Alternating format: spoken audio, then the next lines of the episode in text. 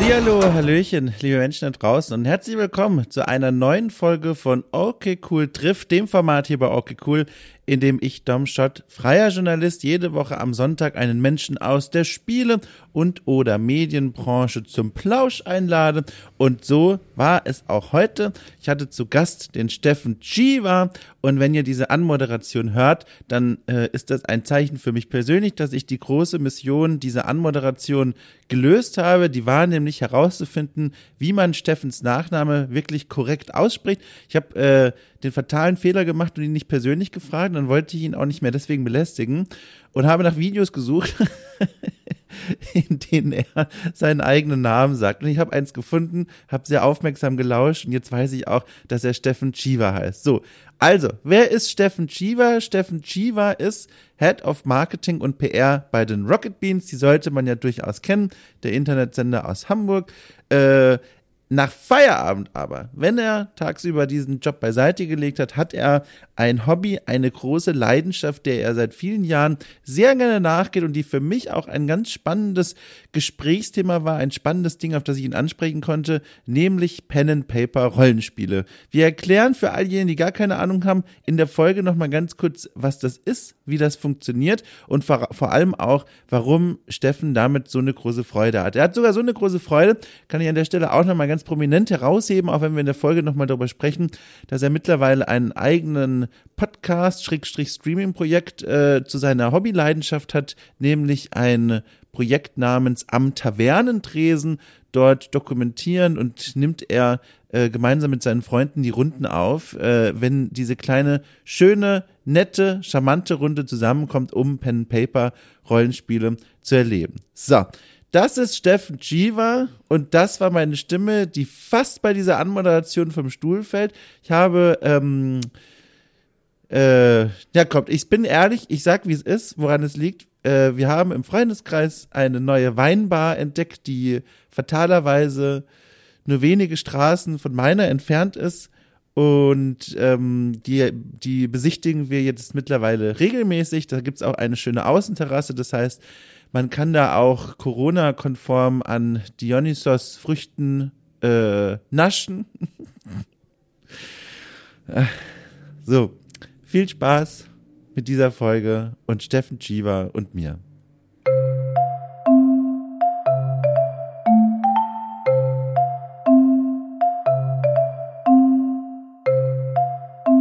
Sind wir eigentlich alterstechnisch weit auseinander? Ich habe immer den Eindruck, äh, immer, also, als, also ich denke jetzt nicht jeden Tag an dich, aber wenn ich irgendwie deine Arbeit verfolge, dann habe ich immer den Eindruck, wir sind etwa gleich alt, aber ich könnte auch ganz schief daneben liegen jetzt. Ja, das ist schwierig. Wie alt bist du denn, Dom? So, ich bin 32 Jahre alt. Ja, siehst du, ich bin auch 32. Dann war doch dein, deine, deine, dein Riecher war doch gut. Wahnsinn! Ich, ich kann auch gar nicht erklären, warum ich das gedacht habe. Es war immer so ein Gefühl irgendwie. Vielleicht ist es so, die, die, die, das ist so das Alter, in dem sich so langsam der, der jugendliche ähm, Enthusiasmus abwechselt durch diesen Blick auf die Welt, der so sagt, ich habe eigentlich schon mehr gesehen, als ich wollte.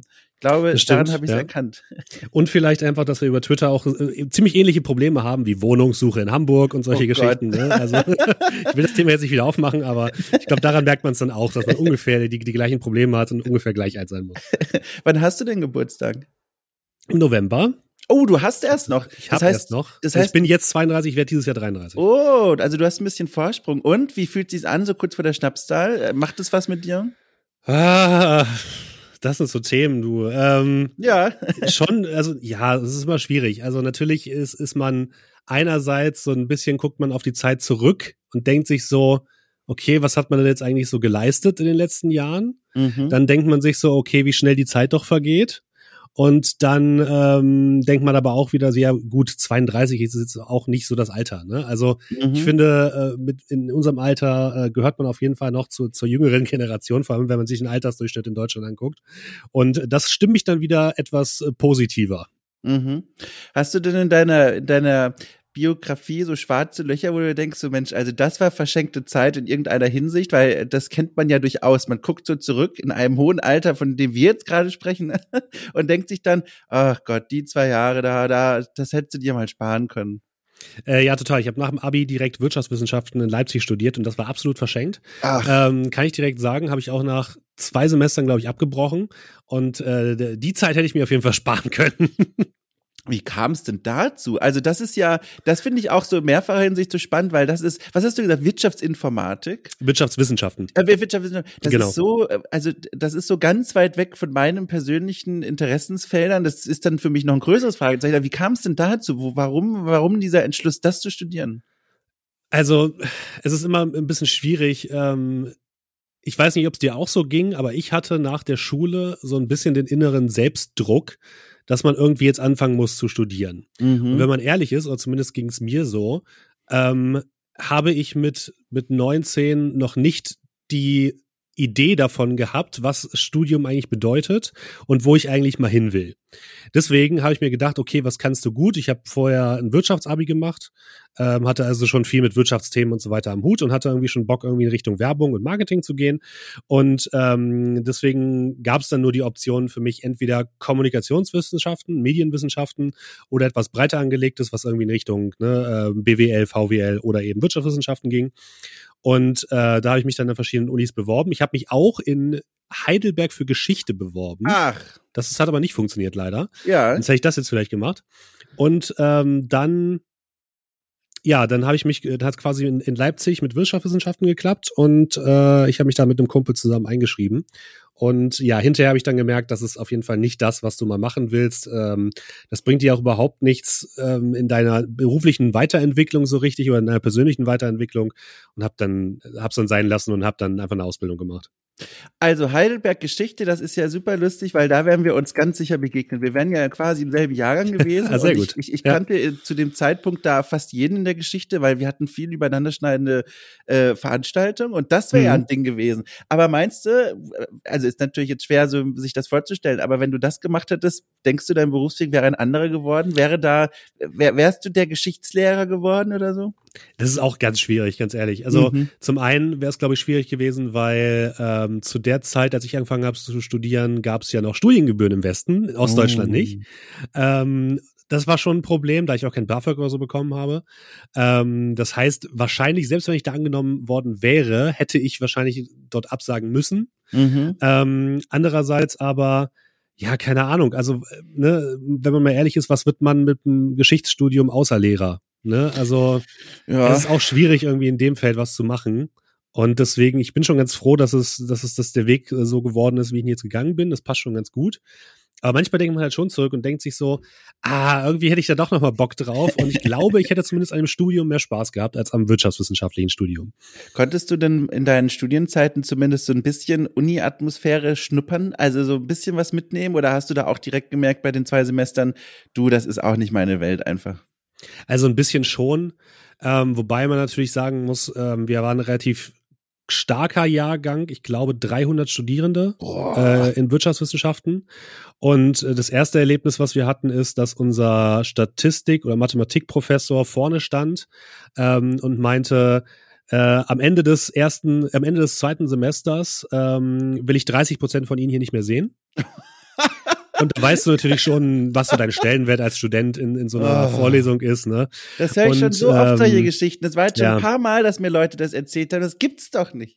Das gibt's doch nicht. Ja, und, und da merkt man dann schon so, okay, was hat man für einen Stellenwert irgendwie als Studierender in, äh, in, in der Uni? Mhm. Ähm, wobei es liegt wahrscheinlich hauptsächlich am Studiengang, muss man auch sagen. Und ähm, ja, ich habe es mir insgesamt einfach ganz anders vorgestellt. Es war sehr durchgetaktet, sehr, sehr ja. auf Punkte machen, ne, Bachelor Degree und so weiter, also Punkte, Punkte, Punkte und hatte nichts mit der romantischen Verklärtheit zu tun, die man vielleicht so von einem Studierendenleben im Kopf hat. Natürlich, ne, äh, Partys und so weiter, klar, und nette Leute haben wir auch kennengelernt, aber alles andere war überhaupt nicht so, wie ich es mir vorgestellt habe, ganz ehrlich. Bei mir an der Uni wurden Gerüchte gestreut. Äh, ich weiß nicht von wem, aber sie waren sehr aktiv, dass wenn man im Bachelor nicht in der Regelstudienzeit bleibt, dass man dann für jedes Semester drüber Geld zahlen muss. Also nochmal eine Och. Gebühr. Und das wurde auch nie so richtig aufgelöst. Und das war, ja. ich hatte dann großes Glück. Also ich war, bin, ich drohte in diese, in diese Falle zu laufen, mich dann wirklich zu Tode zu stressen, weil das will ich ja nicht. Und dann kommt ja noch obendrauf natürlich auch so ein bisschen persönlicher Ehrgeiz, da einfach gut durchzukommen. Aber ich habe dann zum Glück Glück äh, ältere Studierende kennengelernt und auch zu, äh, die wurden dann auch gute Freunde. Die haben mir da so ein bisschen Druck rausgenommen. Die haben mir dann erklärt, wie der Hase läuft und der Hase läuft nämlich nicht so, dass er Gebühren zahlen muss, wenn er mehr als sechs Semester läuft. Und das war sehr, das hat mich gerettet. Ich glaube, sonst wäre ich direkt dort in meinen ersten Burnout reingerutscht. Ja, und das war tatsächlich auch bei uns so ein bisschen der Punkt, wo ich dann gesagt habe, ich habe da gar keinen Bock drauf, weil ja. da ging es tatsächlich auch darum, so eine Regelstudienzeit und so weiter. Und ich habe direkt, glaube ich, die erste äh, Mathe-Klausur und die erste Statistik-Klausur habe ich direkt verhauen und dachte dann halt direkt schon, war total demotiviert direkt und dachte mir so, ja geil, das mhm. fängt ja super an, direkt im ersten zwei Semestern irgendwie ähm, alles verhauen. Und dann habe ich einfach direkt gesagt, so, nee, auf die Scheiße habe ich keinen Bock mehr. und ähm, ja, es, es, gibt, es gab irgendwie bei mir zumindest ne, immer in, es geht dir, ging dir vielleicht auch so in, in unserer Generation, so diesen A, den Druck, du musst studieren, weil alles andere ist mhm. Bullshit, wenn du Abi mhm. gemacht hast.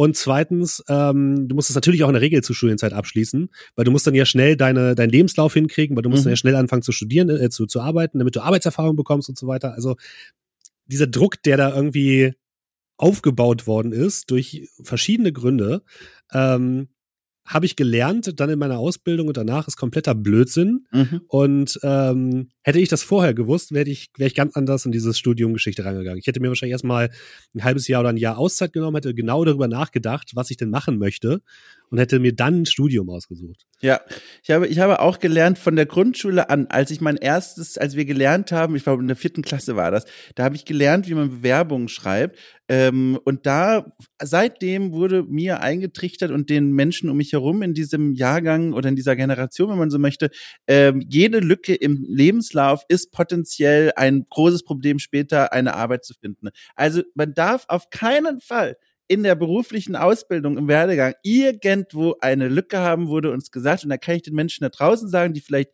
jünger sind als wir oder die das noch nicht so auf dem Plan haben, ist Quatsch. Das ist Quatsch. Es geht vielmehr darum, was macht man in der Zeit. Und da muss nicht immer was stehen. Man kann diese Zeit auch sehr sinnvoll nutzen, ohne dass da was dann am Ende in dem Bewerbungsding, in dem, im Lebenslauf drin steht. Ja, das hat natürlich auch so ein bisschen mit den Umständen zu tun. Ne? Also ich meine, ähm, als ich angefangen habe, so ein bisschen nach, nach Jobs und Studiums und so weiter zu gucken, hatten wir in Deutschland irgendwie eine ziemlich hohe Arbeitslosigkeit ähm, und, und so. Da, das ist natürlich klar, dass dann mhm. einem von überall auch in den Medien eingetrichtert wird, du willst nicht wie die enden. Ne? Ähm, mhm. Und dann strengst du dich natürlich extrem an. Aber wenn ich mir auch heutzutage so die Situation auf dem Arbeitsmarkt angucke, also ich habe keinen perfekten Lebenslauf. Ich habe ein abgebrochenes Studium, was äh, äh, eigentlich so mal als großes No-Go ging oder galt. Mhm. Und äh, trotzdem äh, kann ich mich auf jede Menge Stellen bewerben. Ich kann ähm, äh, also die Leute suchen einfach nach nach ausgebildeten Leuten und es ist erstmal völlig egal, ja. ähm, ob du ein Studium gemacht hast, ob du eine Ausbildung gemacht hast. Eine Ausbildung ist in manchen Fällen wahrscheinlich sogar besser und lieber gesehen als ein Studium. Also da, diese, diesen Blick auf Studi auf Studieren und auf Ausbildung und so weiter muss man langsam, glaube ich, echt mal ablegen, weil das ist einfach so weit weg von der Realität mittlerweile. Voll, voll, absolut, voll. Du, du, die Ausbildung, was war denn das für eine Ausbildung, die du dann gemacht hast? Äh, das nennt sich Kaufmann für Marketingkommunikation, ist der, der ähm, uh. gute alte Werbekaufmann, wenn du so willst. Ne? Also uh. das, was früher mal Werbekaufmann heißt, wurde dann irgendwie fancier gestaltet und hieß dann Marketingkommunikation. Stand dann dahinter wirklich der Wunsch, auch in die Werbung zu gehen? Also das klingt ja schon danach, ne? nach einem ziemlich deutlichen Richtungseinschlagen. Ja, auf jeden Fall. Also ich wollte früher mal auf jeden Fall was mit Medien machen. Mhm. Ich hatte auch erst überlegt, ob ich so ein bisschen in die Journalismusrichtung gehe, aber ähm, da wurde mir dann auch aus meinem aus meinem Umfeld gesagt, so ah nee, da, da kann, verdienst du doch kein Geld mit und Echt? so weiter. Also auch da wieder dieser ne, dieser Druck, der da irgendwie von verschiedenen Seiten auf einen einwirkt als junger Mensch. Und ähm, deswegen habe ich mich für für Werbung und Marketing entschieden, weil es ein Berufsfeld ist, mit dem ich auch immer noch sehr zufrieden bin, was sehr abwechslungsreich ist. Mhm. Ich bin ein Mensch, der sehr schnell gelangweilt ist von Dingen. Mhm wenn ich immer das Gleiche machen würde in meinem, in meinem Beruf oder in meiner Arbeit, dann würde ich irgendwann eingehen, weil ich dann einfach mich nur noch langweilen würde. Und deswegen dachte ich so, ja, Marketing, Werbung und so weiter, das, das ist ganz cool, weil da, da hast du einen, einen Job, der abwechslungsreich ist, wo du verschiedene Sachen hast. Du kannst dich sehr breit ähm, in verschiedenen Sachen ausleben, kannst in verschiedene Branchen gehen, hast da ähm, die Möglichkeit, in großen Firmen zu arbeiten, in kleinen Agenturen und kannst eigentlich dich, dich frei entfalten, so wie du Lust hast und kannst auch oft wechseln, weil das halt in der Branche einfach nicht so, mhm. nicht so eng genommen wird, wenn du irgendwie alle drei Wochen, alle drei Jahre oder so den Job wechselst. In anderen Branchen ist es ja noch ein bisschen schlimmer. Also in der Bank hätte ich wahrscheinlich meine Probleme gehabt, am mhm. Schalter oder so.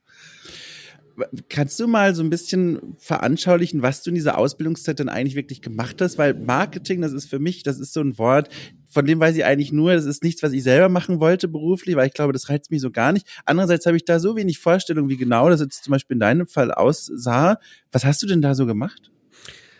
Also ich habe tatsächlich ist der Begriff Marketing super weit gefasst und umfasst unfassbar viele Themen. Deswegen ist es eigentlich auch schwachsinnig zu sagen, ah, ich mache jetzt Marketing, weil das kann alles heißen. Mhm. Mittlerweile ist es auch sehr stark ausdefiniert. Man macht Social Media oder man macht, keine Ahnung, verschiedene andere äh, Formen äh, von, von Marketing. Und das, was ich in der Ausbildung gemacht habe, ist äh, klassisches, klassische Werbung, wenn du so willst. Das mhm. heißt, ich war in einer Leipziger Full-Service-Agentur, die also eine breites Spektrum an Leistungen anbieten. Und was wir gemacht haben, ist, wir haben ähm, ja Werbekonzepte für lokale Kunden erstellt, die so aus dem Bereich der Energieversorger oder lokale kleinere Unternehmen gekommen sind haben für die beispielsweise Flyer gemacht, haben die designt, getextet und äh, verschicken lassen. Wir haben für die Broschüren gemacht, wir haben Kugelschreiber bedrucken lassen, so Werbe ähm, äh, Sachen, die man so weggeben kann eben.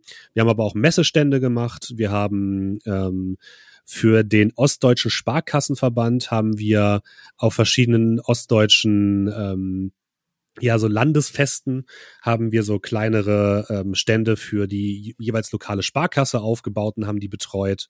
Schön. Ähm, irgendwann ging es dann auch mal los so mit Webseitendesign und Webseiten äh, für Kunden aufsetzen und konzipieren und Texte dafür schreiben und so Newsletter und all so ein Kram. Also das habe ich hauptsächlich gemacht und ähm, es hat halt viel mit Projektmanagement zu tun. Das bedeutet eben zu gucken, dass ein Projekt ähm, von vorne bis hinten gut abläuft und eben ähm, viele Leute koordinieren, meistens Dienstleister, die dann beispielsweise die Webseiten bauen oder die Texte schreiben und äh, ja, den Kunden betreuen und schauen, dass der mhm. glücklich ist. Das, das war so mein Job.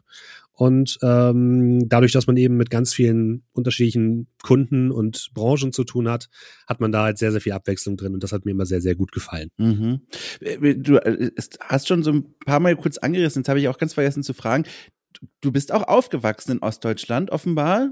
Nee, ich komme aus Braunschweig ursprünglich. Ach, ähm, ja, ich wollte nämlich gerade sagen. In der Nähe von Hannover. Man genau. hört nämlich nix. Äh, nee, genau. Ich komme ursprünglich aus, aus Braunschweig und bin dann nur zum Studieren nach Leipzig gegangen. Ah, so. ähm, und äh, tatsächlich, lustigerweise, Leipzig, ich weiß gar nicht, ob viele Leipziger sich wirklich als Ostdeutsche sehen, weil tatsächlich ähm, äh, so richtig Ostdeutsch ist es ja auch nicht. Also das ist direkt über die Grenze und äh, viele Leute reden einfach ganz, also perfektes Hochdeutsch. Mhm. Und Leipzig ist auch eine absolute Studentenstadt, wo halt auch gerade in unserer Generation halt viele Leute hingezogen sind, weil einfach ja. es da keine Studiengebühren gab, ne? Und da ähm, ja, lernt man ganz viele Leute kennen, die ähm, ganz, äh, ganz perfektes Hochdeutsch sprechen. Das heißt, dir ist auch kein äh, Dialekt zu eigen. Nee, überhaupt nicht. Also das ist so, ich weiß nicht, ob das, ob das gut ist oder schlecht. Ich wollte gerade fragen, erstmal gut. Das schade? Findest du das schade?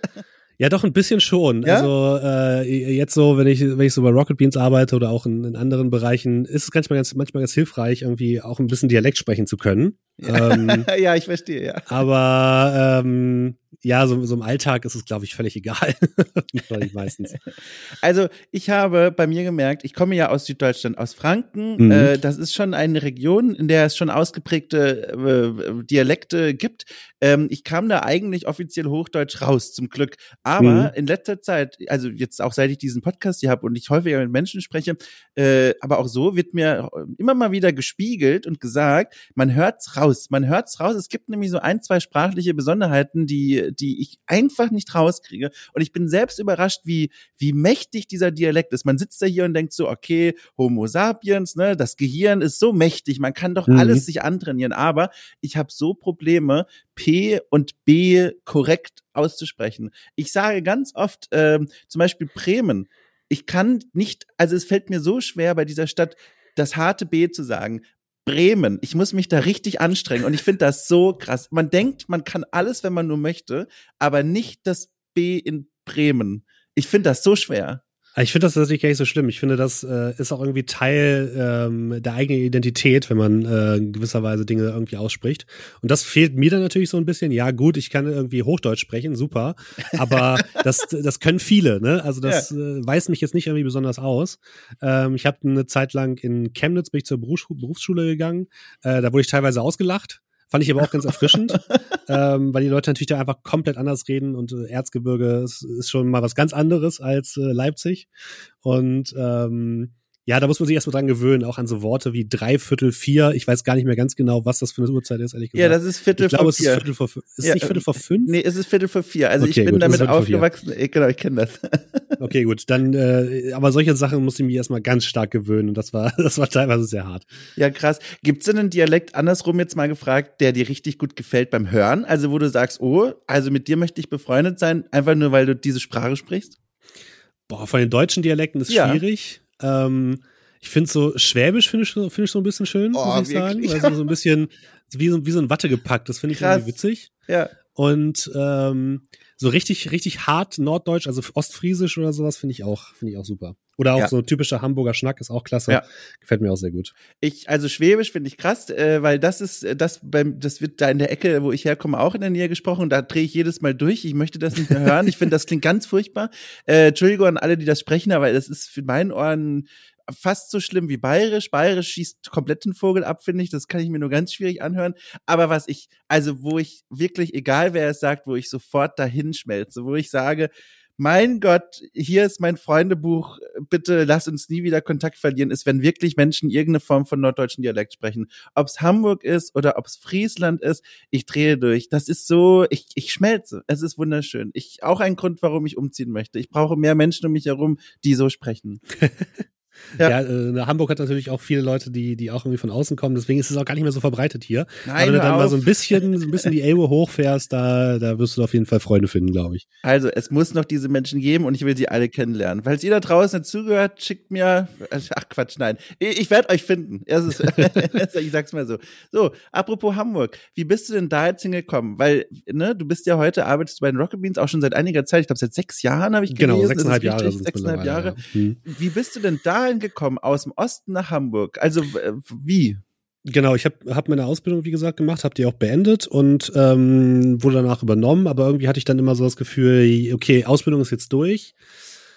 Irgendwie brauche ich mal einen Tapetenwechsel, weil wie schon gesagt, ne, ich bin irgendwie jemand, dem schnell langweilig wird und die Projekte in der Werbeagentur haben sich dann jetzt auch nicht so krass immer verändert. Da Mhm. gab es zwar hier und da mal ein paar neue Sachen, aber irgendwie dachte ich mir, hm, so ein bisschen mehr Herausforderungen würdest du schon gern haben.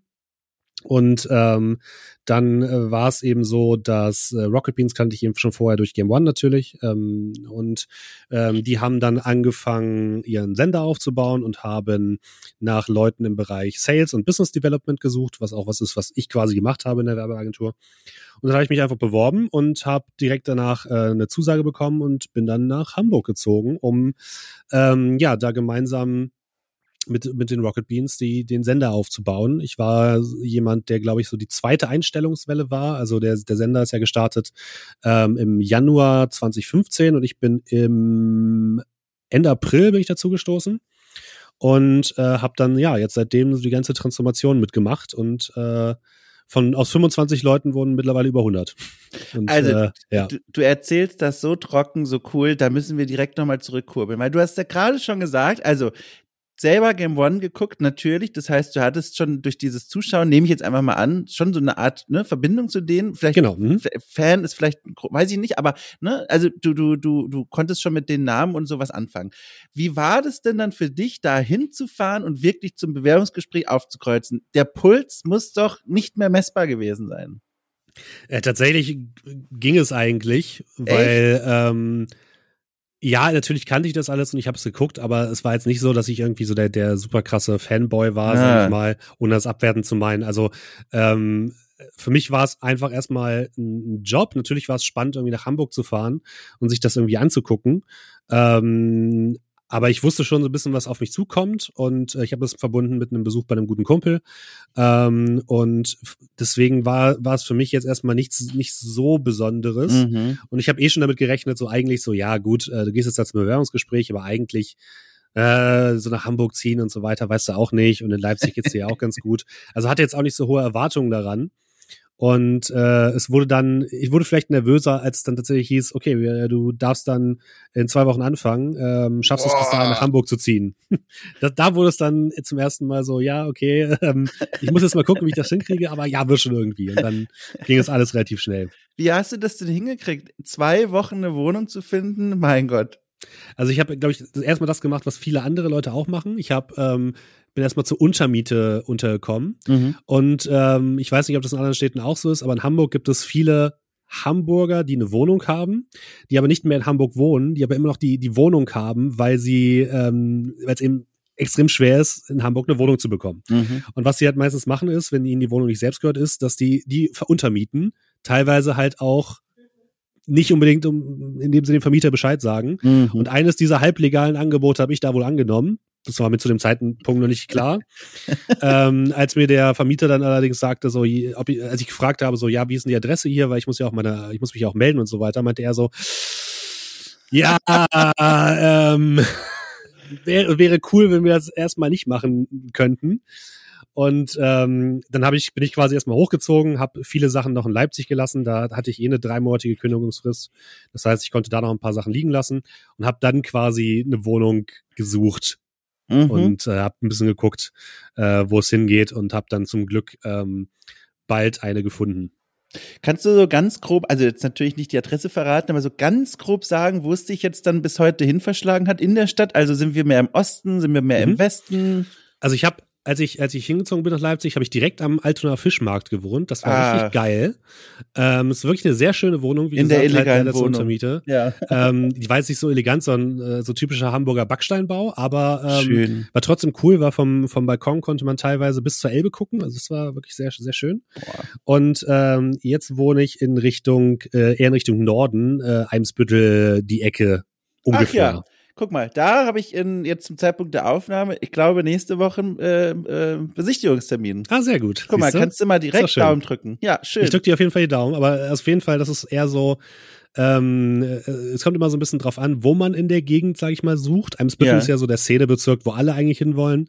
Äh, da ist es teilweise wirklich extrem fies, was den Wohnungsmarkt angeht. Wenn man sich dann aber noch so ein bisschen außerhalb von, von Eimsbüttel selbst bewegt, dann ja. wird es langsam erschwinglich und das haben auch nicht so viele Leute auf dem Schirm, habe ich das Gefühl. Also ich kann dir, ich kann es ja auch verraten, weil das ist mhm. noch so vage, weil das so eine große Straße ist, da, da werde ich jetzt hier nicht irgendwelche Leute vor meine Tür stellen. Warum auch? Wer sollte da kommen? Aber trotzdem, äh, Osterstraße. Ah doch, das ist, das ist nicht, das ist nett, ja. ja, ne? also jetzt, ich kriege auch direkt Pfeisersbrüche vor, vor Aufregung. Zukunftsdom wird sich diese Folge in einem Jahr anhören und dann entweder lachen oder weinen, weil er weiß, wie es ausgegangen ist. Da bin ich schon ja. sehr gespannt. Nee, das ist, ist, wirklich nett und das ist so ungefähr, so, ja, zu Fuß so eine halbe Stunde von mir entfernt, so. Ah ja, ja guck mal. Ja, ja, ja, ja, schön. Können uns mal auf einen Kaffee treffen. Ja, guck mal, vielleicht meint es wirklich. Aber jetzt, äh, zurück zu Hamburg. Äh, das klingt so, als wäre es dir auch gar nicht schwer gefallen, dich mit dieser Stadt anzufreunden, ne? Es scheint eine Begeisterung da gewesen zu sein. Ja, total. Also ich habe tatsächlich irgendwie schon früher irgendwie immer so eine Affinität zu Wasser gehabt und fand irgendwie wie deswegen ja. Hamburg immer total spannend.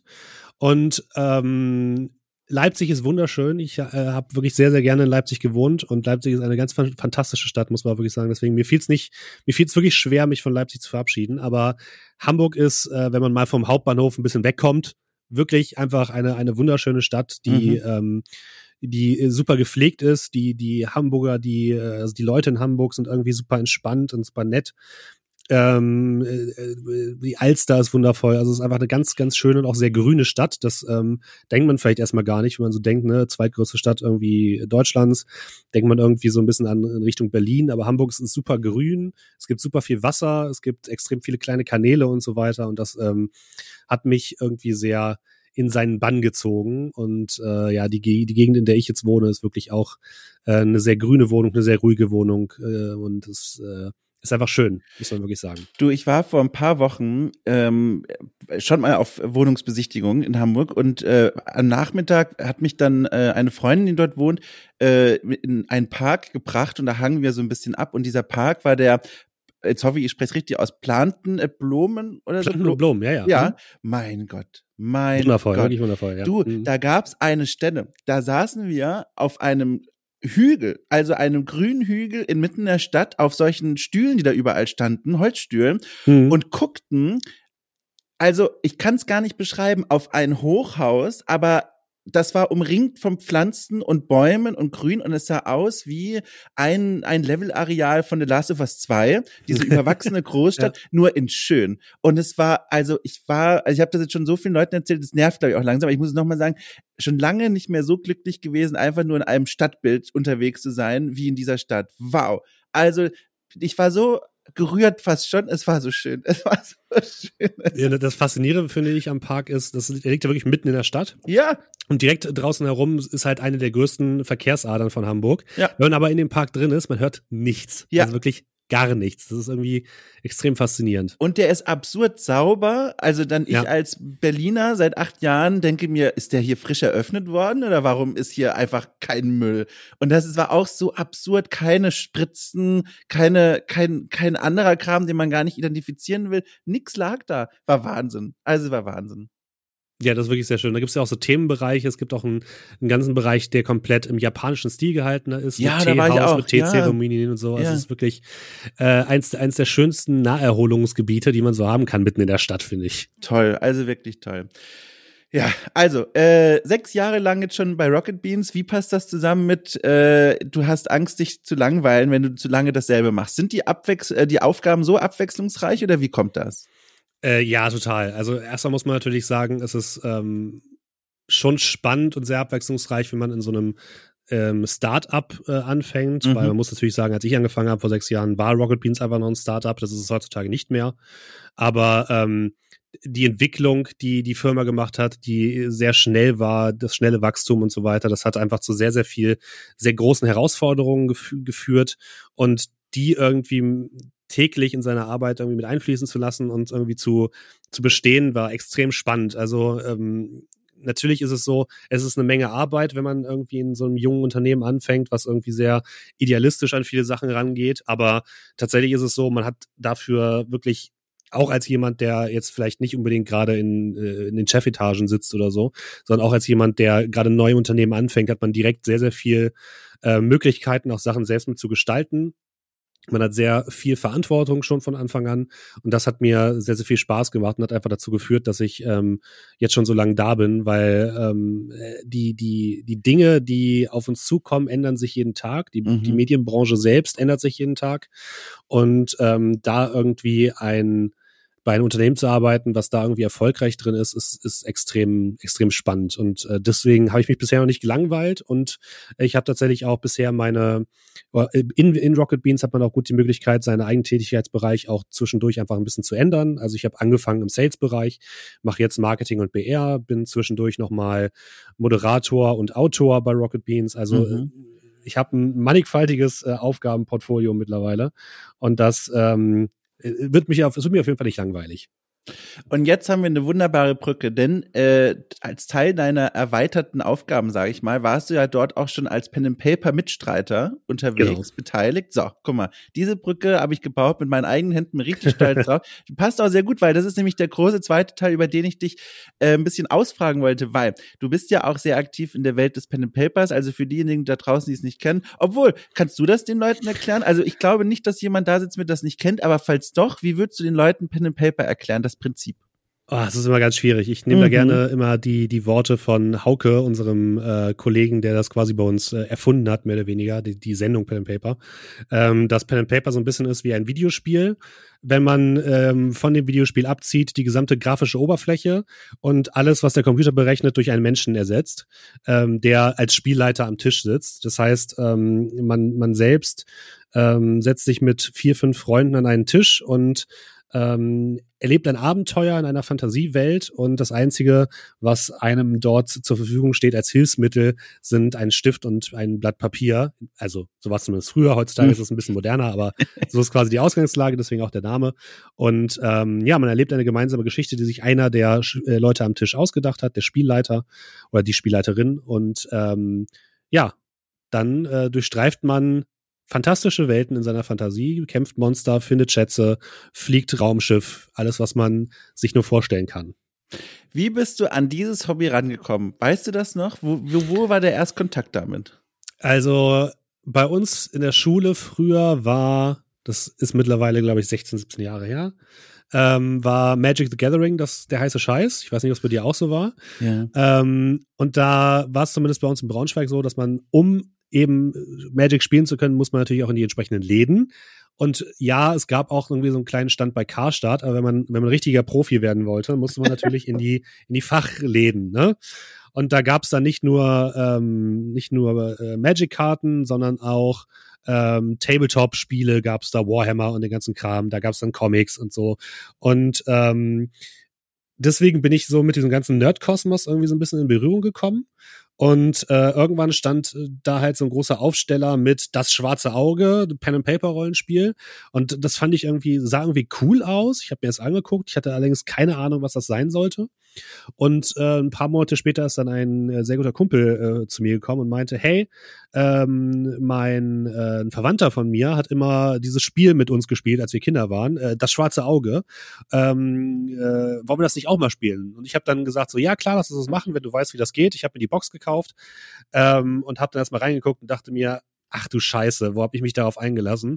Weil es einfach extrem kompliziert war und ich mich da erstmal durcharbeiten musste. Und äh, ja, dann haben wir aber angefangen zu spielen und wir hatten alle sehr, sehr viel Spaß.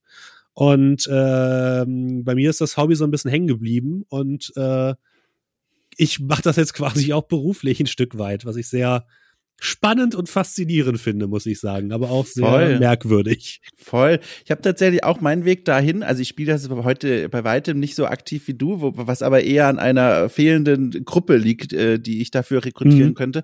Aber äh, ich, ich, hab, ich bin über den Weg, also auch DSA, das Schwarze Auge war auch das System, mit dem ich am meisten Kontakt hatte. Lustigerweise zuerst, weiß gar nicht, ob du die kennst, über eines dieser PC-Spiele. Ich habe äh, mal nachgeguckt, 1994 muss das gewesen sein. Also so vage erinnerte ich mich daran, da hat mich mein Vater gesetzt vor das schwarze Auge Sternenschweif. Ah, das ist ja. so ein, mhm. so ein, so Dungeon Crawler irgendwie, so kann man sich das erklären.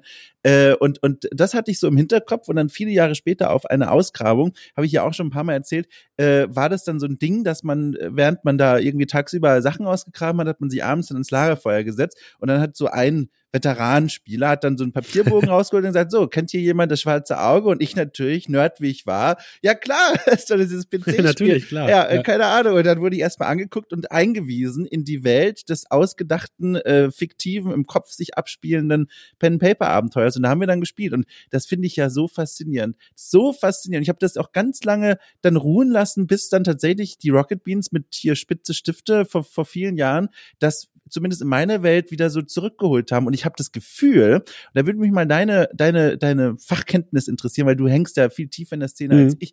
War das wirklich so ein, ein wichtiger Punkt für die Bekanntheit von diesem Spielsystem, wie ich es wahrgenommen habe, dieses spitze Stifte bei Rocket Beans, dass plötzlich so viele Leute damit in Kontakt kamen? Also im deutschen Bereich würde ich jetzt einfach mal behaupten, ja, mhm. ohne jetzt irgendwie, ne, wie gesagt, ja, ich mache ja auch Marketing ja. und PR für Rocket Beans. Das ist jetzt mal kein, kein PR-Gelaber. ähm, ich würde sagen, ja. Äh, international nein. Ja was natürlich vollkommen klar ist, wir, wir haben ja ein deutsches äh, Format und kein internationales Format. Ähm, international ist das Ganze durch Critical Role entstanden. Critical mhm. Role, ich weiß nicht, ob du das kennst, ist ja. halt sozusagen der größte, weltweit größte Dungeons and Dragons und damit halt auch Pen and Paper Podcast und Show, die es so gibt, mit Millionen von ZuschauerInnen. Also so wirklich krass, was die auf die Beine bringen. Und wir waren glaube ich, ein Jahr vor Critical Role haben wir angefangen mit, mit damals Tears. Und ich glaube, für den deutschen Markt haben wir sehr, sehr viel beigetragen, haben sehr, sehr viele Neulinge in das Hobby geführt. Aber der internationale Boom, der jetzt auch gerade so ein bisschen durch die ganze Welt und vor allem natürlich auch in Amerika gerade herrscht, ähm, ist, muss man glaube ich sagen, ist durch Critical Role entstanden. Ähm, wir haben unseren Teil dazu in der deutschen sprachsprachigen Welt beigetragen. Aber ich glaube, der ganz große Erfolg kam dann eben durch Critical Role. Ja, ich habe auch das Gefühl, also diese Tradition des Pen Papers, die gab es ja sowohl im englischsprachigen Raum als auch im deutschsprachigen Raum. Viele der der der der frühen Spieleentwickler und Spieleentwicklerinnen, die waren ja auch so Fans von diesen Pen and Paper Systemen. Das kann man ja immer wieder lesen. Also Leute, die in den 80ern zum Beispiel Spiele entwickelt haben.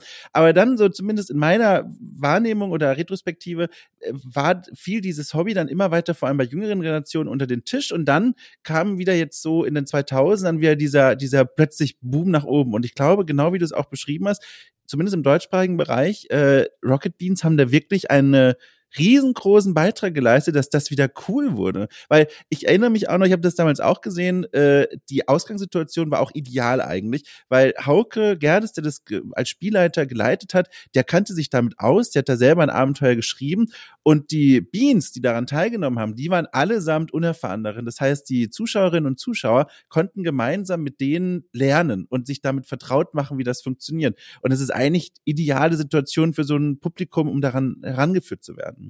Ja, absolut, total. Und das, äh, das hat es, glaube ich, auch so ein bisschen ausgemacht, dass man eben da Leute hatte, die, ähm, mit denen man sich selbst identifizieren konnte, die auch halt Quatsch gemacht haben und äh, nicht alles ganz so ernst genommen haben. Ähm, das Ganze war natürlich auch super unterhaltsam. Und äh, ich glaube, was noch dazu kommt, viele Leute haben, glaube ich, so in unserer Generation, aber auch so in den 80ern oder so, haben natürlich selbst Pen and Paper Erfahrung gemacht, haben selbst Pen and Paper gespielt, haben genau, wie du es gerade gesagt hast, das dann irgendwann aus den Augen verloren. Mhm. Und dadurch, dass es dann plötzlich irgendwie bei YouTube war, haben sie sich gedacht, ah ja, das habe ich früher auch mal gemacht, haben sich die Sendung angeguckt und haben dann irgendwie so wieder neues Feuer für das Hobby irgendwie entwickelt. Und äh, ich glaube, das ging vielen so. Und das, das, das finde ich mir noch am, am, am schönsten, weil ja klar, es ist, es ist schwierig, sage ich mal, in der heutigen Medienwelt mit so etwas wie ein Pen and Paper, was irgendwie teilweise drei, vier Stunden äh, Zeit einnimmt, irgendwie Leute langfristig zu begeistern. Das ist nicht einfach.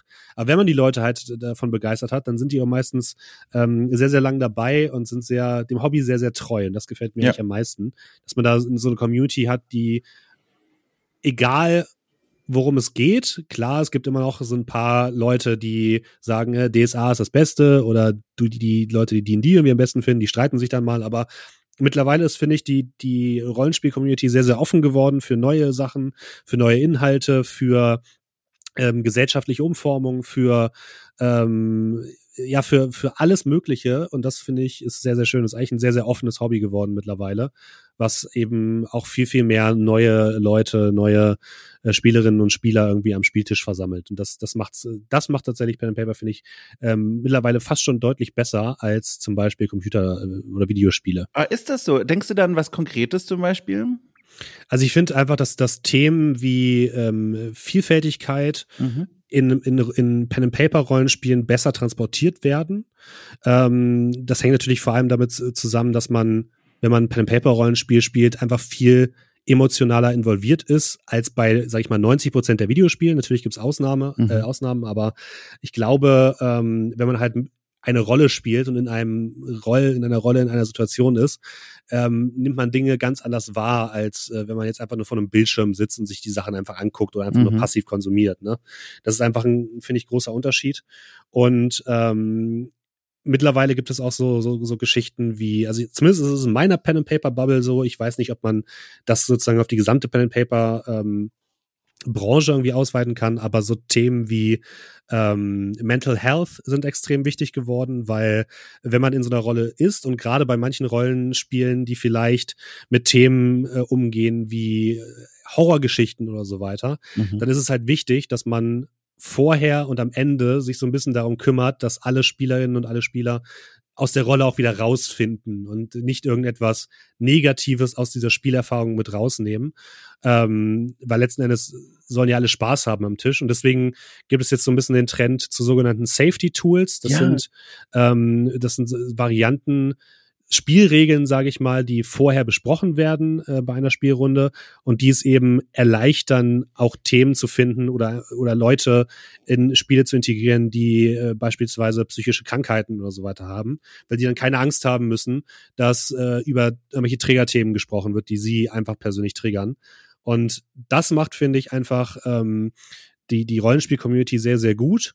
Und ähm, ich finde, da gibt es auch wenig, wenig Gegenwehr in der, in der Rollenspiel-Community. In der Gaming-Community sieht es dann ein bisschen anders aus. Die ist natürlich auch viel breiter aufgestellt.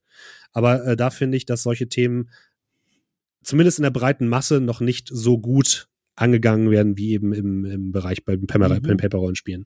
Das ist total spannend. Ich glaube, ähm, auch dadurch, äh, dass die Menschen persönlich miteinander am Tisch sitzen, traditionell, äh, ist man auch viel mehr darauf äh, bedacht, etwas empathischer zu sein und auf die, auf die Bedürfnisse der, mhm. der am Tisch sitzenden äh, Rücksicht zu nehmen. Auch einfach schon, weil es super unangenehm wäre, wenn man es nicht machen würde. Da sitzt jemand, hat ein ernsthaftes Problem gerade mit was und das wird einfach ignoriert. Das ist ja schon allein aus so einer Sozialverhaltensperspektive äh, völliger Quatsch. Und da gibt's ja dann auch solche Sachen, ich hoffe, ich sage das jetzt nicht falsch, diese, oh Gott, Crosscard oder so. Die X-Card, ja, ja. X, ah, die mhm. X-Card. Genau, dieses, wenn eine Szene passiert aus dem Abenteuer raus, mit der sich irgendeiner der Teilnehmer, Teilnehmerinnen unwohl fühlt, aus welchem Grund auch immer, kann diese X-Card gezogen werden oder signalisiert werden und dann wird doch diese Szene, wird die dann abgebrochen oder wird die zu einem Ende geführt oder, oder wie, wie funktioniert das?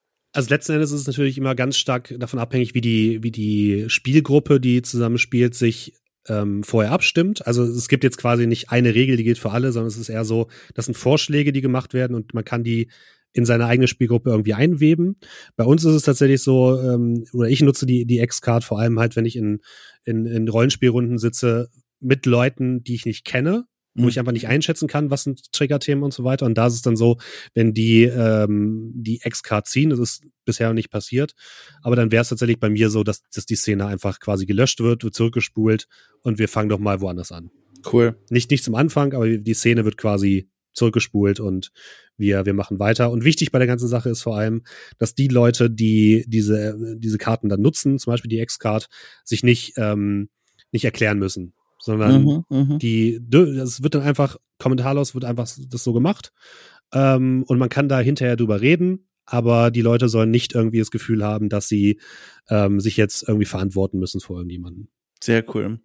Ähm, und wenn wir gerade noch dabei sind, ich habe mir hier auch rausgelesen, das habe ich auch schon vor einiger Zeit entdeckt, du hast ja mittlerweile sogar einen eigenen Pen and Paper Podcast und mit dem wunderschönen Namen, das ist genauso ein Name, dem würde ich den auch geben, das ist nämlich ein Name, der strahlt Gemütlichkeit aus, Ruhe, Gelassenheit. Ich höre quasi das Feuer schon brodeln und zwar am Tavernentresen. Was ist das eigentlich für ein toller Name? Wie lange hat das denn gedauert, den zu finden? War das, war, äh, war ja. das schnell oder hat das gedauert?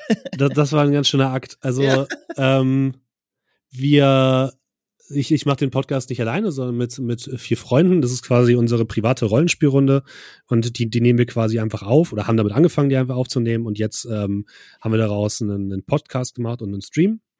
Und ähm, wir haben sehr, sehr lange überlegt. Erst, also erst hat, hat das Ding keinen Namen gehabt, sondern das lief dann einfach bei mir auf dem Stream. So, es mhm. hatte keinen richtigen Namen. Und dann äh, hatten wir irgendwie rumüberlegt und hatten Dutzende verschiedene Vorschläge, die ich jetzt gar nicht mehr alle im Kopf habe. Was war denn und, der doofste, ähm, wo du sofort wusstest, den auf keinen Fall? Ähm, nee, es gab, es gab keine doofen tatsächlich. So. Äh, es gab so ein paar, die, ah, lass mich kurz überlegen. Ähm, einen, den ich sehr, sehr gut fand, der aber so ein bisschen ähm, copyright-mäßig wahrscheinlich schwer gewesen wäre. Fantastische Abenteuer und wo sie zu finden sind. Fand ich oh, sehr warte nett. mal, das, äh, an, an, was ist das angelehnt? Das kommt mir bekannt vor. Äh, Harry Potter, fantastische Tiere, ah, die zu finden ja. sind, genau mit denen wollten wir uns nicht anlegen. Ja. Ähm, also das wäre zum, fände ich auch sehr gut, hätte ich auch sehr gut gefunden. Und ich bin da dann so ein bisschen, weil es natürlich auch so ein bisschen meinem Jobprofil entspricht, irgendwie sehr methodisch rangegangen, habe dann überlegt, okay, was sind Wörter, die irgendwie das ausdrücken, was wir machen? Und Taverne ist irgendwie so, das ist so ein typisches Rollenspielwort. Ja. Weil das ist so ein Wort, was man sonst nirgendwo mehr benutzt in der, äh, im, Alltag. Wenn man irgendwie mit Tavernen in, in Berührung kommt, dann hat es entweder mit Rollenspiel zu tun, also mit, mit Pen-Paper-Rollenspiel oder mit LARP, also mit Live-Action-Rollenspiel. Oder, ähm, oder du oder? sitzt mit mir bei einem Bier und wir sind bereits beim dritten des Gleichen. Okay, und ja, dann, dann fange ich ja, nämlich okay. an, so komisch zu sprechen und schlage vor, die nächste Taverne aufzusuchen. Das ja, aber du bist ja auch Rollenspieler, siehst du? Also ja, das, ja. deswegen. Ich glaube, andere Leute kennen dieses Wort gar nicht mehr. Ja. Und deswegen weiß man sofort, okay, man weiß mit dem Wort was anzufangen. Es ist leicht verständlich, aber gleichzeitig ist es, äh, äh, man, wei man weiß als, als Rollenspieler sofort, das ist etwas für mich. Und das, ja. das war uns irgendwie wichtig. Und deswegen sind wir dann bei Am Tavernentresen gelandet. Wie du schon gesagt hast, so dieses Gemütlichkeit, man sitzt gemeinsam zusammen, erzählt irgendwie Geschichten. Das war uns irgendwie wichtig. Ähm, äh, einfach um auch direkt so den, den Kontrast halt zu anderen Rollenspielprodukten oder Rollenspielstreams oder so weit zu geben. Bei uns gibt es jetzt keine hochauflösenden Kameras und Lichtbilder und Requisiten mhm. und so ein Kram. Wir sitzen da halt einfach, trinken irgendwie Getränke und spielen Rollenspiel. So, und das war uns irgendwie wichtig. Aber schön, dass es dir gefällt. Äh, tatsächlich, sehr. wir haben sehr, sehr hart darüber diskutiert und es war sehr, sehr schwierig. Sehr, wirklich. Also der Dame ist toll. Auch jetzt mittlerweile gibt's ja auch so eine Art Logo, ne? So, so ein Coverbild genau, ja. und so. Mhm. Auch sehr schön. Also wirklich, äh, das ist ja auch äh, in der Folgenbeschreibung äh, verlinkt, liebe Leute. Guckt euch das mal an. Alleine wegen des Anguckens des Bildes wegen. Es lohnt sich schon. Einfach ein schönes Bild. Wirklich toll. Wer hat das gemacht? Habt ihr da jemanden engagieren? Ja, genau, das habe ich über, über eine Kommission gemacht, das lief über eine Bekannte von mir. Cool. Ähm, und äh, jetzt muss ich, ich, ich muss jetzt einmal mal ganz kurz, äh, wenn, Ja, schon, gerne. wenn ich Werbung machen darf, Ja, bitte. äh, muss ich noch mal ganz kurz raussuchen, wie der gute heißt. M Ja, M Design, glaube ich. Ambient Design. Mhm.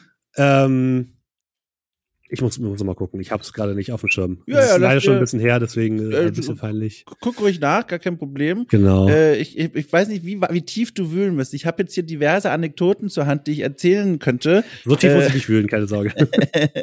Guck mal, aber da ist es mir schon wieder passiert. Ich habe statt DT gesagt, Anekdoten. Mein Gott, es ist fast Also, so, ich- es ich- grenzt ich hab's an schon gefunden. Sprachfehler. Jetzt unterbricht er meine Anekdote. Sorry, Ich dreh tut durch. Nein, bitteschön, ja. ähm, äh, Ambient Designer ist der gute, der gute Johann, der hat uns das gebastelt. Cool. Ich Schaut out empfehlen. an Johann. Wirklich gute Genau. Arbeit. Cool. Äh, wenn du jetzt mal so ganz ehrlich zu dir bist, äh, bist du jemand, der sagt, so, das ist mein Hobbyprojekt, das kann ich jetzt genießen, das läuft ohne jegliche Ambition in die Zukunft hinein, oder? Oder ist da im Hinterkopf dieser Gedanke, ey, wenn das cool läuft, wenn uns das weiterhin Spaß macht, wenn da hunderte Menschen zuschalten und immer zugucken, könnte das mal irgendwann sowas wie ein Standbein für dich werden? Also, ich, ich bin da, glaube ich, eher so der Realist. Mhm. Ich, äh, es ist sehr, sehr schwierig, in Deutschland mit dem Hobby Geld zu verdienen, in irgendeiner Form. Ich kenne persönlich nur ein anderes Projekt, was sich mehr oder weniger selbst über sowas finanziert. Ähm, und deswegen bin ich da eher realistisch und ich glaube, ich, ich gehe an, an die Geschichte eher so ran, das ist eigentlich mein Hobbyprojekt. Wenn es irgendwie, ähm, wenn da irgendwie mehr bei rumkommt, ist das cool ja. Aber ich will es jetzt nicht forcieren, weil Hobby muss auch irgendwie Hobby bleiben und ähm, ich habe schon genug Arbeit sozusagen am Hals, wenn ich dann auch noch meine Freizeit mit Arbeit auf, äh, aufschütten würde, würde das irgendwie, glaube ich, auch nicht sonderlich gut für mich sein. Also da bin ich immer so ein bisschen, bisschen hin und her, ähm, ist ein bisschen schwierig hier und da, aber ähm, ich glaube, also dieses Projekt zumindest am Tavernentresen wird, wird nie ein vollwertiges Standbein von mir sein oder wird Mhm. nie etwas sein, wo ich sagen kann, davon kann ich mich jetzt oder äh, mich und meine Kollegen, die mitmachen, äh, ernähren. Das wird, wird einfach nicht der Fall sein. Und deswegen bin ich da eher realistisch. Ähm, klar, wenn Rollenspiel an sich einfach ein bisschen weiter in die Mitte der Gesellschaft rückt, was es gerade tut, wenn es mehr ähm, Rollenspiel auf äh, im, im Fernsehen oder im Internet gibt, kann ich mir schon vorstellen, da auch ein größerer Teil von zu sein, äh, als, als Spielleiter beispielsweise. Aber auch das, äh, das sind Sachen, die sich jetzt erst entwickeln müssen. Mhm. Und äh, ich glaube, ich sitze da schon an der, an der richtigen Stelle, äh, um diese, diese Entwicklung auch mitzugestalten. Und ähm, das ist mir das Wichtigste, dass irgendwie das Hobby und ähm, ja, dieses fantastische, ja, dieses fantastische Hobby einfach ein bisschen mehr in die, in die Mitte der Gesellschaft rückt. Das, was, was eigentlich so in den 90ern oder in den 2000ern so das Anliegen der GamerInnen war, weißt Mhm, du? Die mhm. Leute, die einfach gesagt haben, ähm, wir wollen nicht mehr irgendwie die, die als Nerds verschrien sein, die irgendwie im Keller sitzen und irgendwelche komischen Sachen machen. Und die es dann halt geschafft haben, natürlich auch mit Unterstützung der Medien und so weiter und der, der VideospielentwicklerInnen, ähm, das Thema Videospiele einfach in die Mitte der Gesellschaft zu schieben. Und das äh, versuchen wir jetzt auch mit Rollenspiel. Mal gucken, ob es klappt.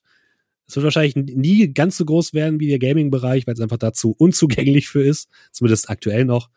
Ähm, aber mal schauen, was die Zukunft so bringt. Ja, super cool. Ähm, veröffentlicht ihr regelmäßig neue Folgen oder ist das so ein, wenn es mal klappt und alle zusammenkommen? Weil es ist ja auch nicht leicht, hier mit vier Leuten oder was, da immer einen Termin zu organisieren. Tatsächlich ist es, wir machen wir es mittlerweile wöchentlich, zum Glück. Ähm, weil ansonsten würde man die erste halbe Stunde des Streams oder des Podcasts mit damit verbringen, zu erklären, was beim letzten Mal passiert ist. Ja. ähm, und die Leute wieder auf einen Stand zu bringen. Also wir, wir machen es mittlerweile wöchentlich, ähm, liegt aber auch einfach daran, dass wir uns vorher auch schon mal wöchentlich getroffen haben. Das heißt, dieser Termin war eh schon bei allen im Terminplan geblockt. Es gibt natürlich mal Wochen, wo das nicht klappt.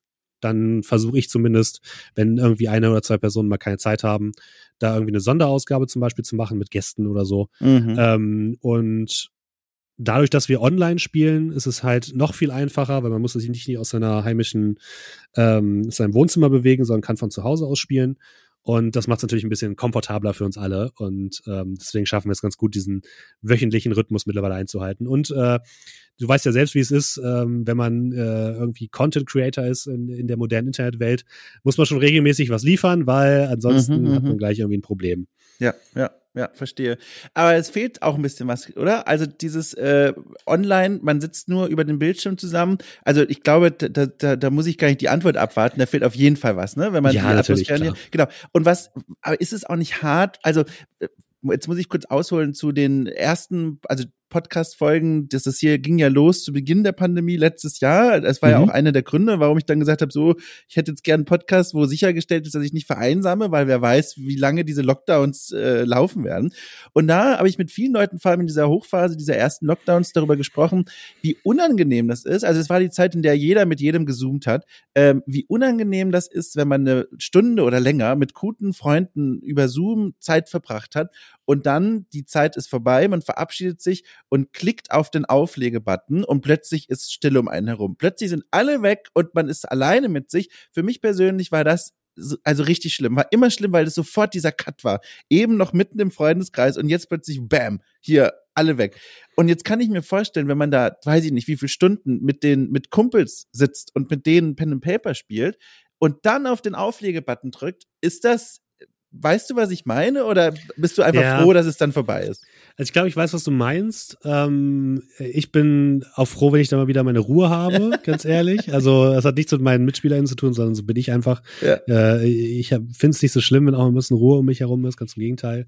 Von daher, ich weiß, was du meinst, aber ich fand es tatsächlich jetzt nicht so schlimm. Wobei, also wie gesagt, wir machen das jetzt auch schon seit fünf Jahren, glaube ich, so. Also auch mhm. vor dem Lockdown haben wir es schon so gemacht. Deswegen ist es für mich so ein bisschen, mhm. äh, so habe ich ein bisschen, ein bisschen dran gewöhnt. Und mittlerweile bin ich eher so an dem Punkt, äh, wo ich so viele Zoom-Calls und was nicht alles für Videocalls habe, dass ich irgendwann mich auch mal freue, wenn ich nicht die ganze Zeit in eine Kamera gucken muss. Ja, ja. Und äh, deswegen ist es auch mal ganz gut, wenn dann die Rollenspielrunde vorbei ist und ich die Kamera einfach ausmachen kann und das Mikro und äh, mich nicht mehr so belauscht und be, ähm, ähm, bewacht fühle von ja. anderen Leuten. Deswegen auch unter anderem die Freude, als ich die hier offenbart habe, dass wir nur über Audiospur aufnehmen. Ne? Kein Bild, ja, kein Video, endlich bleibt mal die doofe Kamera aus. Ja, richtig, richtig. Ja, Muss ich mich nicht extra schick machen vorher, das ist sehr gut. Ich habe noch, äh, es ist, hat sich jetzt hier ein lustiger Kreis geschlossen. Ähm, wir kommen jetzt hier zum Ende nochmal zu einem Thema, das ich eigentlich mir als Einstiegsding äh, aufgeschrieben habe, weil das was war, was mir sofort in den Kopf schoss. Aber jetzt hat sich das irgendwie anders ergeben, ist ja auch egal. Aber jetzt passt es dann doch nochmal ganz gut, weil du hast nämlich davon erzählt, dass du diese vielen Termine hast und du hast so viel zu tun und so weiter. Ähm, Trotzdem nehmen wir zu einer Uhrzeit auf, wo ich sagen würde, normalerweise haben da nur Leute für mich Zeit, die selbstständig berufstätig sind. Wir sind jetzt so am Mittag unterwegs. Wie kommt's? Ist heute, hast du heute, ist das in deine Mittagspause reingedrückt? Was hat's damit ich, auf sich? Ich habe tatsächlich einen Urlaubstag. Von Nein, wirklich? Ach toll, das ja, ist ja toll. Das hat darfst, sehr gut gepasst. Darfst du verraten äh, oder willst du verraten, wie du den Urlaubstag verbringst, so mitten in der Woche? Was machst du da so? Äh, tatsächlich mache ich jetzt äh, nicht mehr allzu viel. Ich fahre äh, morgen zu meiner Mutter, die hat nämlich Geburtstag und deswegen oh, liebe muss ich heute Grüße. noch ein paar Sachen ja. erledigen. Schön. Also wirklich den Tag gut genutzt, auch mit mir, mit dieser einen Stunde. Das ist doch schön. Du, das war sehr schön. Ich habe mich sehr gefreut. Das war ein sehr schönes Gespräch. Die Zeit verging wie im Fluge. Ja, sag, vielen Dank. Daumen hat mir auch sehr gefreut. Ich sag, wie es ist. Drück mir bitte die Daumen für jeglichen Wohnungsbesichtigungen in der Zukunft. Das mache ich. ich brauche diese Daumen. ja, genau. Nee, also ich danke dir sehr. Das war sehr schön. War cool, dich mal auf diese Weise kennengelernt zu haben, nachdem ich da ständig über deine Arbeit bei den Rocket Beans und äh, jetzt auch bei Am Tavernentresen drüber gehavert bin. Habe ich sehr genossen. War schön. Ja, vielen Dank für die Einladung, Dom. Und äh, ich drücke dir alle Daumen für deine Wohnungssuche. Danke, das, das wird aber schon. Mach dir keine Sorgen. Manchmal dauert es ein bisschen, aber irgendwann wird's. Wenn alles klappt, sehen wir uns beim nächsten Mal persönlich. Das so wäre der, das. das wär der Knall. Gut. dann bis dann, ne? Tschüss. Vielen Dank, ciao.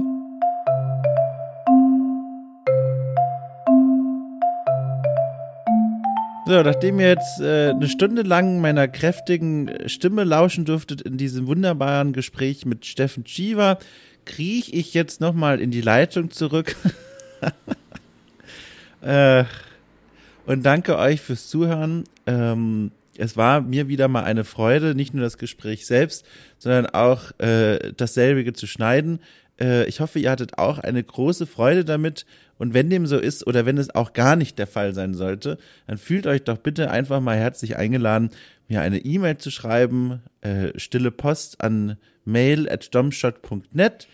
Da könnt ihr eure Gedanken zu meinem Projekt loswerden, zu okay cool und allem, was diesen Kosmos dieses Magazins umgibt. Wahlweise auch einfach Haustiere mir zuschicken, Haustierbilder, falls äh, daran kein Interesse besteht, das über E-Mail zu regeln, gibt es auch einen offiziellen Discord-Kanal. Den findet ihr, äh, wenn ihr auf okcool.space geht und dort auf Discord beitreten klickt. Denn Überraschung, dann tretet ihr dem Discord bei. Ich danke euch nochmal sehr. Wenn ihr wollt, könnt ihr gerne diesem, äh, diesem Podcast im Podcatcher eurer Wahl äh, die maximal Sterne-Wertung raushauen oder ihr geht auf Steady, auch verlinkt in der Folgenbeschreibung.